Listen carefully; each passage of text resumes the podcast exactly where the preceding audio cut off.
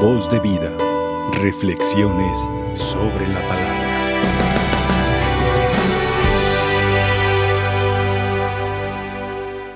Hoy quisiera que, que miremos la persona de- del Señor Jesús, sus obras, sus acciones, todo lo que Él hizo era para verse, se manifestó, incluso su propia encarnación sirvió como, como la certeza de que Dios se hizo presente entre nosotros. No necesitábamos más ojos para, para presenciar su obra. No necesitábamos más cosas incluso para poder escuchar. Él mismo nos habló. Él, él fue quien estuvo entre los hombres, los que tuvieron la dicha de, de palparlo, de, de verlo, de estrecharlo. Alguno que otro se arrimó a su corazón, pudo sentir su palpitar. Uno que otro pudo golpearlo, uno que otro lo escupió, lo saludó, se burló de él, le hizo reverencias, lo vio como un payaso. Muchos lo vieron, pero no hicieron caso a lo que él ah, decía en sus palabras. Vieron, pero no reconocieron que era el verdadero Dios. Esa es la queja de Cristo, porque lo pudieron palpar y se resistieron voluntariamente se cerraron. Eso pasa en nuestra vida cuando la humanidad se cierra, cierra voluntariamente los ojos, los oídos ante Dios. Cerramos toda la acción de Dios. Recordemos que Dios a la fuerza no entrará. Dios a la fuerza no nos convertirá. Dios a la fuerza no nos hará personas mejores. Puede hacerlo, sí, pero recordemos que nosotros a fuerza a Dios le pedíamos libertad. En el primer hombre se manifiesta ese sentido de que querer ser libre ante Dios, de que Dios no, no, no nos molestara, porque a veces Dios fastidia. Por eso el primer hombre se esconde y él creyendo usar su propia libertad, se equivoca y luego se da cuenta, ay, la regué. Y así pasa con nosotros. Y entonces, desde ese momento, Dios ha puesto en nosotros la razón, la voluntad y la libertad para que conjuntamente decidamos si seguirlo o no seguirlo, si mirarlo o enseguecernos para no ver que Él está enfrente a nosotros. Él nos habla, y podemos nosotros querer tomar la actitud de Lázaro, perdón, el rico Epulón, cuando le decía a Abraham, manda a Lázaro para que les hable a mis hermanos y así puedan hacer caso y se conviertan, se arrepientan. Y dice Abraham, no, no necesitan a un muerto, tienen a los profetas que los escuchen a ellos, ahí los tienen. Y nosotros tuvimos la o más bien tenemos la oportunidad de escuchar a Jesucristo en su palabra, a menos que no creamos en Él y que no querramos oírlo. Se dice que Dios se manifiesta en el otro, que cada uno de nosotros somos imagen y semejanza de Dios. No necesitamos nosotros que Dios se manifieste en nuestra vida. Ahí está. ¿Cómo tratamos al otro? ¿Cuál es el trato que yo le doy al otro, al que veo a mi alrededor? Al mentado prójimo que, que dice la parábola a los samaritanos. Entonces parece ser que voluntariamente estamos adoptando esa actitud de cerrar nuestros ojos, para no ver. Y muchas veces queremos no ver lo que nos conviene. El cerebro manda información a nuestros sentidos para enseguecerlo y de alguna manera decimos, en algunos momentos nosotros cuando hay algo que no queremos escuchar, nos hacemos los tontos y decimos, eh, perdón, ¿cómo dijiste? Que estabas tonto, loco, que eres un ignorante. Eh, a ver, vuélveme a repetir eso. O sea, lo que no nos gusta, no lo queremos escuchar nosotros. Se nos hace repugnante y así puede ser la palabra de Dios.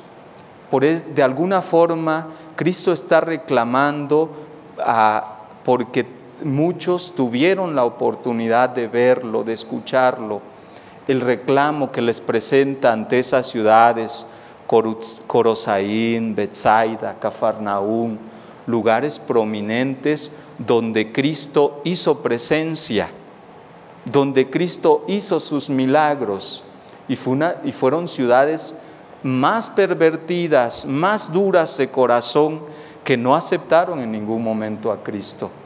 Se resistieron ante, ante su propia gracia, ante los signos, las maravillas.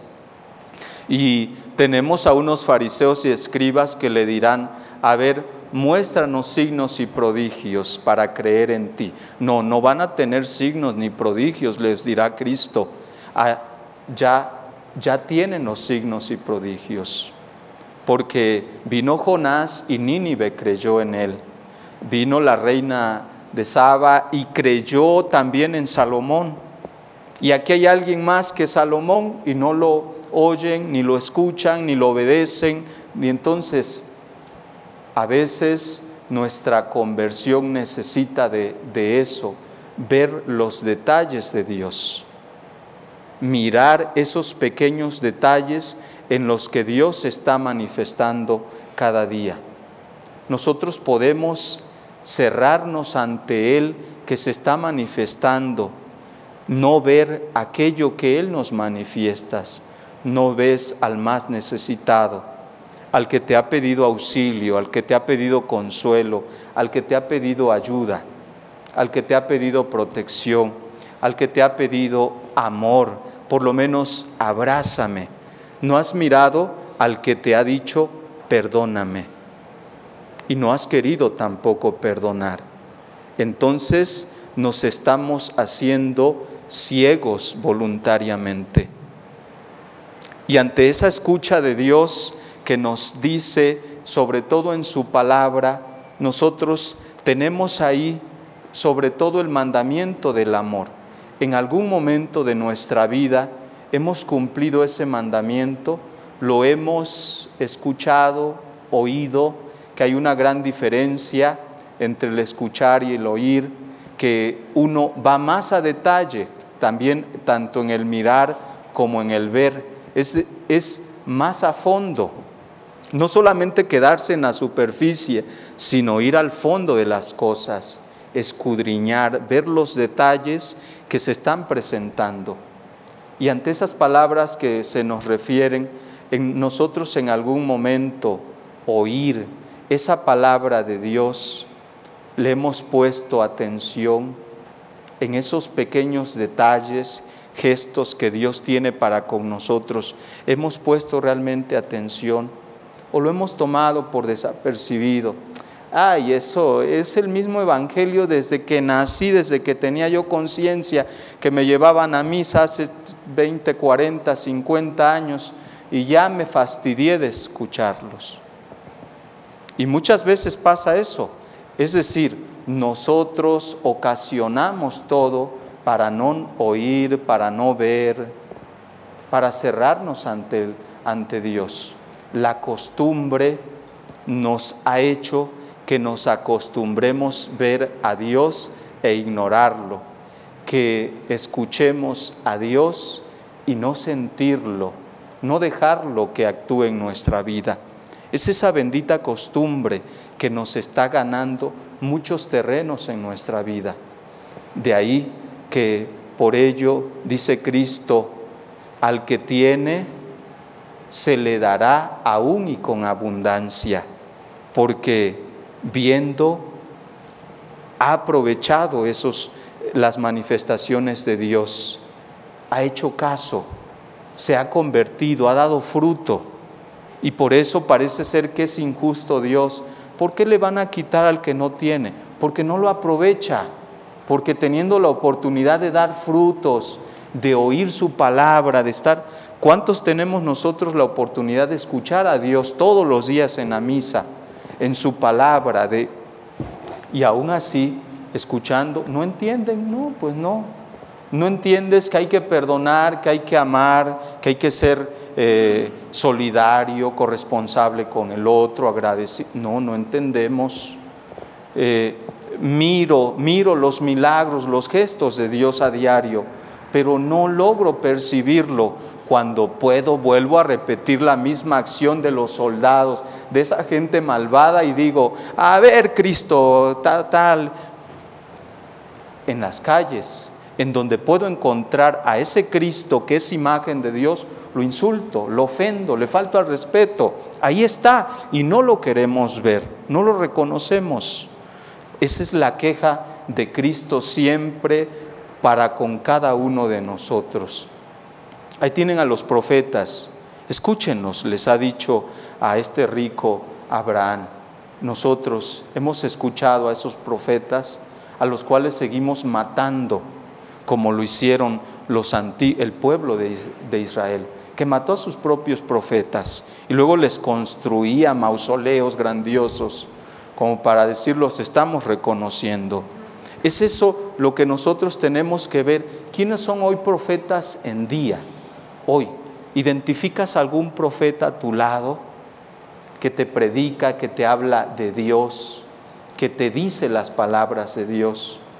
Y aún así lo quieres derribar, que cuando tenemos oportunidad los quebrantamos, les quitamos la vida, los hacemos a un lado, los queremos desaparecer porque no aguantamos lo que nos dice.